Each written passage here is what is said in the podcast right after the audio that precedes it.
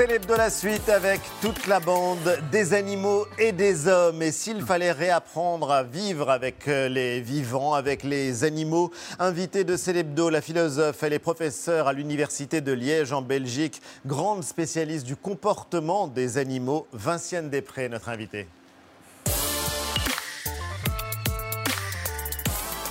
Bonsoir Vincent Després. Et bienvenue philosophe. Vous êtes l'une des grandes spécialistes de ce qu'on appelle l'éthologie. L'éthologie, c'est la science des comportements des animaux.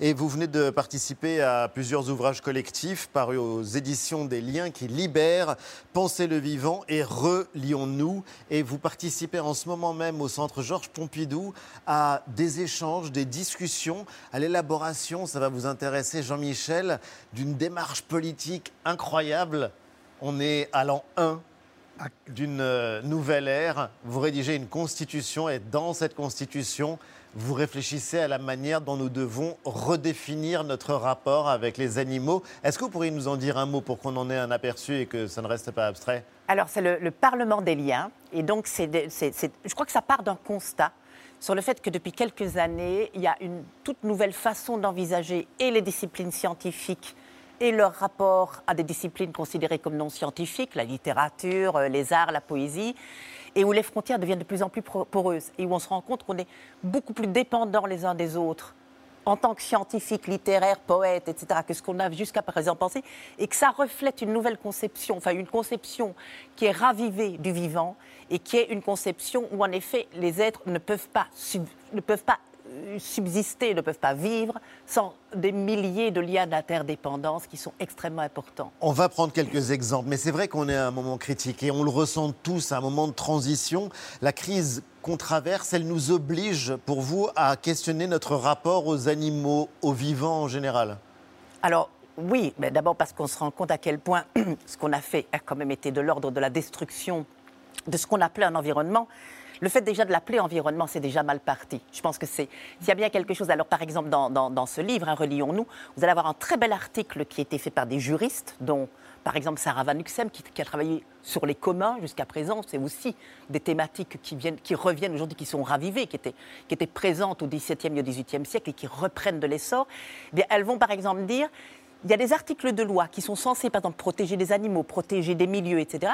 Mais la manière même dont ils sont formulés sont dans le langage de la destruction.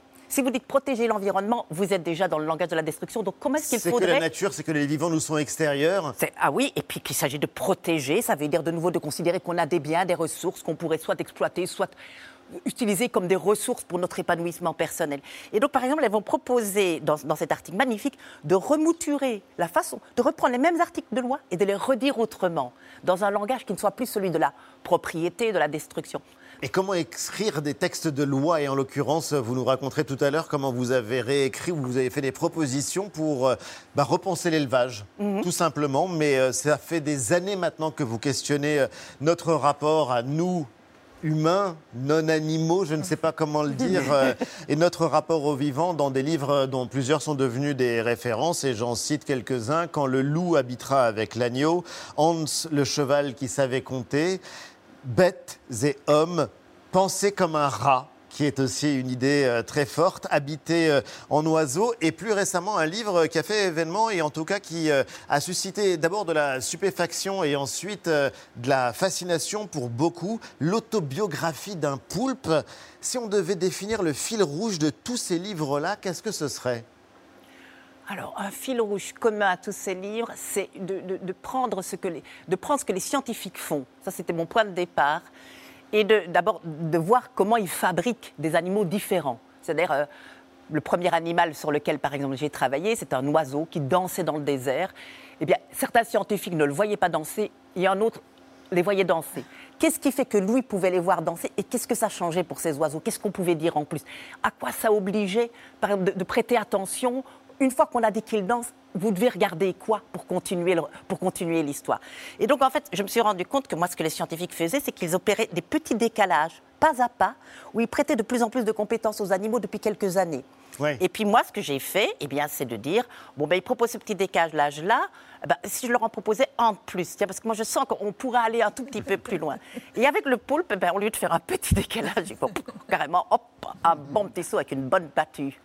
Mais c'est vrai que c'est une question euh, très contemporaine, Vincent Després. Comment apprendre à vivre avec les animaux, avec d'autres espèces que la nôtre? Pour vous, c'est une question politique alors c'est une question politique parce qu'en fait elle pose la question de savoir qu'est-ce qui compose notre monde. En fait, une fois qu'on pose la question qu'est-ce qui compose notre monde, on est soit dans des questions ontologiques, de, quoi le, de quels êtres le monde est fait, mais une fois que vous dites de, quoi, de, quel, de quels êtres le monde est fait, vous devez vous poser bah, la question mais comment on vit avec eux? Si vous êtes dans un monde où il y a, par exemple, des esprits ou des djinns, bah, vous devez trouver des moyens de les apaiser, parce que s'ils sont là, ils ne vont pas vous laisser faire n'importe quoi. Si vous vivez dans un monde où vous acceptez que les animaux sont des partenaires de relations, ben, vous devez à un moment poser la question politique. Ben, qu'est-ce qu'on leur laisse comme place? Qui a des privilèges? Qui ne peut ne pas en avoir? Qui a des droits? Qui Ça fait 5-6 ans à peine qu'en France, euh, le droit reconnaît les animaux comme des êtres vivants doués de sensibilité et plus comme des biens meubles. C'est incroyable qu'il ait fallu autant de temps pour euh, en en arriver là. On n'a pas la même relation avec un animal de compagnie qu'avec un animal d'élevage. Ça, c'est une certitude. Ou Ça avec dépend ce qu'on appelle les nuisibles. Ça dépend qui? Ça dépend qui, justement. Nous n'avons pas beaucoup de relations avec les animaux d'élevage, mais si vous prenez un éleveur, je veux dire que les, certains éleveurs qui sont heureux avec leurs animaux et qui font bien leur travail ont des relations avec leurs animaux d'élevage qui sont des relations qui sont très proches de ce qu'on peut avoir avec nos, avec nos animaux familiers. Je vais dire. Euh, l'issue de la relation est terrible entre l'éleveur ah, et l'animal, euh, alors qu'avec un animal de compagnie, l'issue n'est pas tout à fait la même. L'issue n'est pas tout à fait la même. On va le manger quand même, celui de l'élevage. C'est vrai. Euh, alors là, je ne prétends pas du tout que c'est une histoire une belle histoire qui termine bien pour tout le monde, etc. Mais les éleveurs sont très conscients, enfin, je veux dire, les éleveurs qui aiment leurs animaux sont très conscients et c'est un vrai trouble et un vrai malaise avec lequel ils essayent de composer. Une souffrance. Ah, par moment, il y a ah, certains animaux, quand ils sont mis à mort, les éleveurs vraiment disent que là, ils sont, ils sont vraiment en souffrance, mais que c'est ainsi. Et ils disent, alors là, ils peuvent légitimer euh, en disant il faut nourrir les gens, c'est ça notre métier aussi. Euh, voilà, donc ils essayent de faire le, moins mal qu'ils peuvent, on va dire. Et puis il y a les choses qu'on apprend avec les progrès de la science, avec l'étude de certains animaux, les primates notamment. Oui, avec des découvertes euh, proprement euh, sidérantes ces dernières décennies, concernant notamment les, chimpanzés. Alors on pense aux travaux de Jane Goodall, elle a observé hein, les, chimpanzés pendant des années dans leur euh, milieu euh, naturel et peu à peu, euh, on découvre que ces primates, bah, sont beaucoup plus complexes que on ne voulait bien le, croire. Ils font et défont des, relations, des, alliances finalement. Ils fabriquent des outils eux-mêmes pour, par exemple, les aider à, à mieux chasser. ils peuvent même ressentir des, émotions très nuancées. Ça peut aller jusqu'au jusqu'au deuil. C'est ce qu'on nous explique. Alors encore plus fort, vous décrivez euh, leur intelligence machiavélique. Euh, ce sont des experts en manœuvre politique, dit le chercheur ah. Franz Deval, que vous relayez dans votre, euh, dans votre livre qui s'intitule Quand le loup habitera avec l'agneau. Et alors, vous décrivez les compétences politiques, finalement, de, de, ces animaux, des compétences par excellence, la lutte de pouvoir, conflit d'intérêts, stratégie de, désunion et même manipulation, manipulation de l'autre. Nous, quand on lit ça, on se demande comment c'est possible quand même d'en être sûr, de faire un lien direct. Comment est-ce qu'on analyse tout ceci? Et puis surtout, est-ce qu'on n'est euh, pas en train, nous, êtres humains, de projeter euh, de calquer sur euh, ces chimpanzés des façons de faire, des émotions, des stratégies qui sont les nôtres finalement? Pour reprendre par exemple ce que Franz de Waal fait, c'est un chercheur qui est reconnu, qui est brillant, qui, je crois que des gens qui mm. connaissent les chimpanzés, il est vraiment, vraiment incontournable. Dans les, incontournable, d'autant plus qu'il a la main sur la plupart des revues scientifiques. Donc essayez de le contourner, vous allez voir. Il est certain aussi que par moments, moi, Franz The Waal me fait un peu sursauter notamment quand il dira par exemple des choses comme les mâles sont intéressés par, les par la politique, les femelles par le social. Alors je me dis, tiens, ça ressemble quand même assez étrangement à une image avec laquelle on doit quand même se débattre, nous les femmes, et les féministes et les hommes féministes. Et donc je me dis, tiens, là, il y a peut-être. Alors il dit, mais écoutez, euh, moi j'en peux rien, hein, c'est la nature qui parle. C'est un constat. Voilà, voilà. Et donc là, il dit, euh, vous savez, le, fait de reconnaître que de la, loi de la gravité n'empêche pas les, oiseaux, les, avions de voler, euh, vous faites ce que vous voulez. Donc là, je me méfie un petit peu. Quand les chercheurs commencent à trouver chez les animaux des structures sociales qui sont culturellement, en plus, très caractéristiques d'une petite culture, celle des observateurs, parce que ce n'est pas tous les humains, je suis un peu méfiante. Mais il est en fait qu'il y a visiblement des caractéristiques, on dira primates, qui sont que nous sommes des manipulateurs. Alors manipulateur, c'est un terme qui fait un peu peur, en général on n'aime pas trop. Ça veut simplement dire, et on peut le prendre de façon beaucoup plus sympathique, en ayant plus cette espèce de peur de la manipulation, de se dire, ben, nous savons que quand nous influences, que nous voulons influencer une personne, il est parfois préférable d'en influencer une autre qui aura des conséquences. C'est ça la manipulation. Euh, c'est le fait de, si vous voulez apprendre quelque chose à un enfant, ben, parfois il vaut mieux apprendre à un autre enfant à le faire devant lui. Et puis voilà, ça c'est de la manipulation. Et ça devient tout à fait autre chose. Alors, est-ce que c'est du comportement politique? Ben, Ce sont des, des, conditions où à un moment donné, vous allez pouvoir utiliser ce genre de, de compétences en politique. Mais, dire que les singes sont que les animaux rient, par exemple, est-ce que c'est par abus de langage? Alors, la question, est pourquoi est-ce que ce sera un abus de langage? Est-ce que c'est, je vais dire, ce sera un abus de langage? Pour moi, les abus de langage, ils sont à l'envers. Je vais vous dire quoi. Si on restreint le vocabulaire, le sens des mots, de telle sorte à ce qu'ils ne conviennent que pour les humains, c'est à ce moment-là qu'on commence à abuser du langage. Vous voyez, donc l'abus, à ce moment-là, c'est une maltraitance du langage, c'est de restreindre tellement le sens des mots pour être sûr que les humains qui puissent bénéficier de ce terme-là. mais rire a quand même une certaine définition, qui est de rire euh, d'une situation, enfin, en, rapport, en réaction à une situation, parce qu'un animal rit en rapport alors, à une situation. Alors, de de qui je viens de dire un peu quand même, de, de qui je viens d'un peu médire, et j'essaie de prendre un peu mes distances, là, pour le coup, je vais le suivre, parce que quand il se déguise en léopard, pour voir les réactions de ces chimpanzés aux prédateurs. Donc, pas un vrai léopard parce que ça va mal tourner, vous vous en doutez, c'est un peu désordre. Donc, il se déguise lui-même en léopard, il s'amène devant ces chimpanzés. Les chimpanzés, évidemment, ont très peur. Et puis, bon, il se rend compte qu'il leur a fait un peu trop peur. Il enlève son déguisement. Et qu'est-ce qui se passe? Les chimpanzés se bidonnent. Et à ce moment-là, on se rend compte que les chimpanzés rient. On ne l'avait jamais observé parce qu'ils n'ont sans doute pas de quoi rire avec leurs observateurs. Et il y a des animaux dont on apprend qu'ils sont capables de choses stupéfiantes. Stupéfiantes, oui, on peut dire ça, on peut dire stupéfiantes. Ali, vous le disiez, vous êtes aussi l'autrice de l'autobiographie d'un poulpe, c'est édité chez Actes Sud. C'est un récit entre fiction et analyse scientifique dans lequel nous aurions enfin accès à l'autobiographie d'un poulpe à partir des traces d'encre retrouvées sur des tessons de poterie sous-marine. Comment vous est née cette idée? Comment vous avez pensé à cette possibilité-là? Alors comment est-ce que euh, c'est difficile? Je pense que j'y ai pensé simplement en me disant, j'avais envie de faire des animaux. Je reprenais une idée d'une auteure de science-fiction, d'une auteure de science-fiction qui est Ursula Le Guin, qui écrit une merveilleuse petite nouvelle dans les années 70 où elle imagine qu'il y a des scientifiques qui deviendront dans le futur des linguistes attribuant aux animaux la capacité d'écrire des romans, des poésies pamphlétaires, des épopées lyriques, bref. Elle y va en une dizaine de pages. Elle vous fait une, association de scientifiques absolument drôlissime, un peu à la Georges Perec de Cantatrix Sopranica, vraiment très très drôle. Et j'avais lu cette nouvelle et je m'étais dit, mais c'est trop beau comme idée, il faut absolument revitaliser cette association, ne pas la laisser dormir depuis 1974 et je vais faire écrire les animaux. Donc je reprends l'idée et je fais écrire des araignées, je vais faire écrire des, wombats, qui sont des petits marsupiaux. Et puis je me dis, le poulpe, c'est trop beau comme animal, j'ai vraiment envie de travailler sur le poulpe parce que qu'est-ce qui nous pose comme énigme ces, ces, animaux qui sont tellement intelligents et si incompréhensiblement intelligents? Parce que ils vivent pas très longtemps. Normalement, on dit une vie longue, condition d'intelligence, ils vivent deux ans. On dit qu'ils sont pas très sociaux absolument contradictoire avec tout ce qu'on imagine. Il faut une activité très sociale, c'est ça qui rend intelligent. Alors je me suis dit, si un poulpe devait écrire, et puis finalement je me dis, mais il jette de l'encre. Finalement, on a une imprimante ici. Donc, gardons chez le poulpe la capacité d'écrire, enfin normalement, alors que les araignées sont obligées d'écrire par des ondes, les wombats ne précisons pas.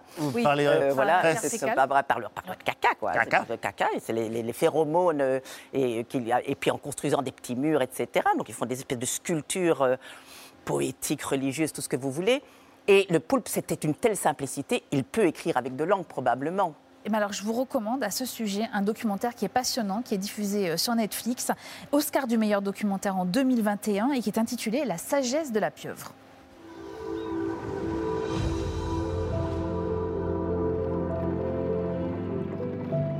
I remember the day when it all started, seeing this really strange thing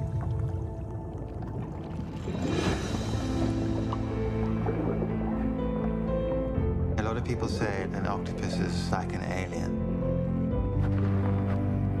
But the strange thing is, as you get closer to them, you realize that we're very similar in a lot of ways. It's a hard thing to explain, but sometimes you just get a feeling and you know there's something to this creature that's very unusual. There's something to learn here. I had to have a radical change in my life. And the only way I knew to do it was to be in this ocean with her. And then I had this crazy idea. What happens if I just went every day? Comment vous expliquez cette fascination pour cet animal que l'on a, pour le poulpe en l'occurrence? J'ai l'impression que c'est l'extrême différence qui, est, qui, qui s'associe à, une, à une, une, sensation de grande, très grande proximité. C'est-à-dire qu'on a à la fois le sentiment que les poulpes ont des émotions, ils rêvent, on sait bien qu'ils rêvent, maintenant on les voit changer de couleur quand ils dorment, et on se rend compte qu'il y a toute une histoire qui se passe pour eux. Ils tendent le bras Ils tendent le bras, ils peuvent toucher, ils vous goûtent. Alors c'est à la fois tellement proche et puis tellement mystérieux pour nous, goûter les autres. On sait bien qu'on peut le faire, mais ça ne se fait pas généralement. et que euh, les poulpes en plus ont probablement des, des, une capacité de sensorialité, de, de, de sensation avec, dans lesquelles nous serions comparés à eux des brutes épaisses, des illettrés, des analphabètes de la, Ouais. de la sensation. Oui. Antoine? Alors parfois, euh, pas besoin d'interroger les animaux, mais simplement de partager des moments euh, avec eux. On, prend de plus en plus conscience de ce que les animaux peuvent nous apporter, et inversement d'ailleurs. Exemple avec des programmes pédagogiques dans lesquels des chiens et des enfants euh, sont impliqués. C'est le cas de ce programme de lecture dans les refuges aux États-Unis, des animaux qui ont souffert de maltraitance, qui se réhabituent à l'homme, et ce, au contact de jeunes enfants, eux-mêmes euh, souvent en difficulté, des temps de partage donc, en sécurité, de part et d'autre, et on voit des résultats autant chez l'homme que chez l'animal. Vinciane Després, quels sont les liens qui peuvent expliquer ces, résultats, les liens qui euh, unissent les animaux, les chiens en l'occurrence, et les enfants?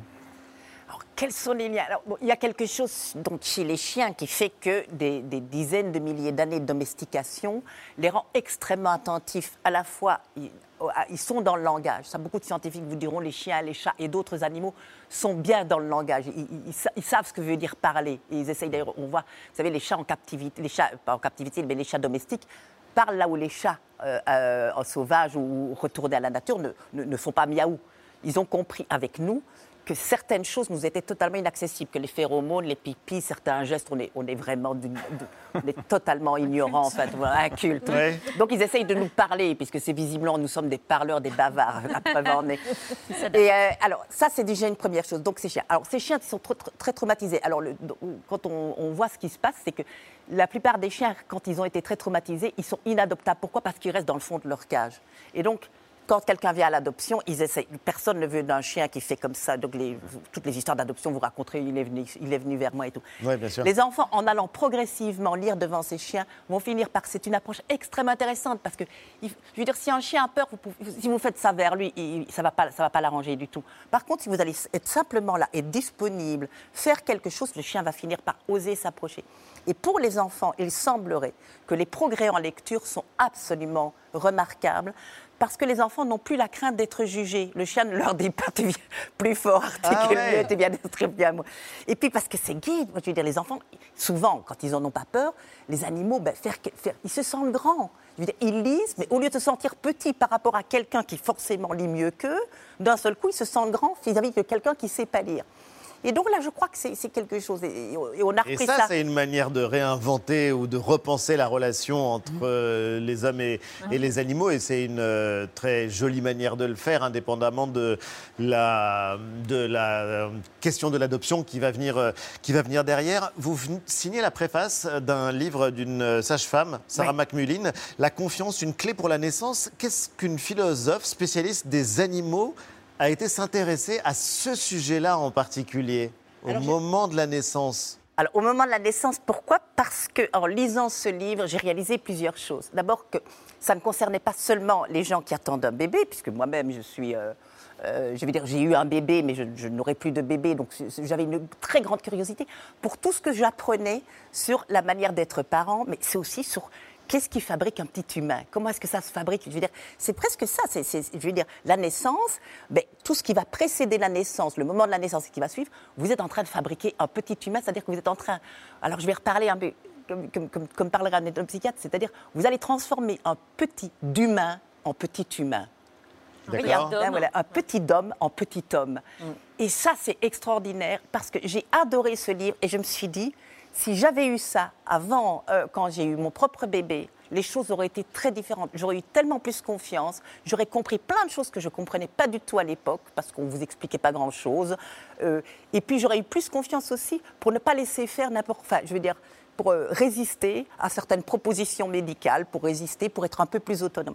Et en lisant ce livre, j'ai trouvé d'abord une, version incroyable de tout ce que veut dire devenir humain, et puis un encouragement et une bienveillance. Et en plus, c'est truffé de petites histoires où Sarah Macmillan a eu un talent pour interpréter les histoires avec à la fois une rigueur de sa formation médicale, mais une imagination incroyable. Elle a une imagination. Et donc moi, j'avais été vraiment séduite et je me suis dit, eh bien, sortons, allez, mêlons-nous de ce qui ne nous regarde pas. et disons, et disons, par exemple, j'ai commencé par dire, je veux que ma belle-fille le lise, je vais devenir grand. Enfin, à cette époque-là, je voulais devenir, j'allais devenir grand-mère, je voulais devenir grand-mère, mais c'est pas moi qui décidais, mais j'allais le devenir. oui, quand même. Oui. Et bien, je me suis dit, je voudrais tellement qu'elle le lise. Et puis je me suis dit, bon ben, elle va lire, il faut que. Elle l'a lu Elle l'a lu Bien sûr, et c'était formidable. Ah ouais, c'était formidable. Elle le dit, c'était. Et en tout cas, c'est vrai que c'est aussi euh, une manière de rendre hommage à un métier extraordinaire, celui de sage-femme, et en particulier, euh, comme euh, elle raconte son expérience, Sarah Macmillan, dans ce livre, La confiance, une clé pour la naissance, c'est chez Bayard. Merci infiniment, Vincent Després, d'avoir été l'invité de Célébdo. Relions-nous la constitution des liens aux éditions des Liens qui libèrent et c'est au centre Georges Pompidou à Paris jusqu'à demain. Célébdo se termine lundi 19h. Vous avez rendez-vous avec Anne-Elisabeth Lemoine et toute la bande de C'est à vous. D'ici là, portez-vous bien. Salut les amis. À la semaine prochaine. Au revoir à tous. Merci à vous de nous avoir suivis.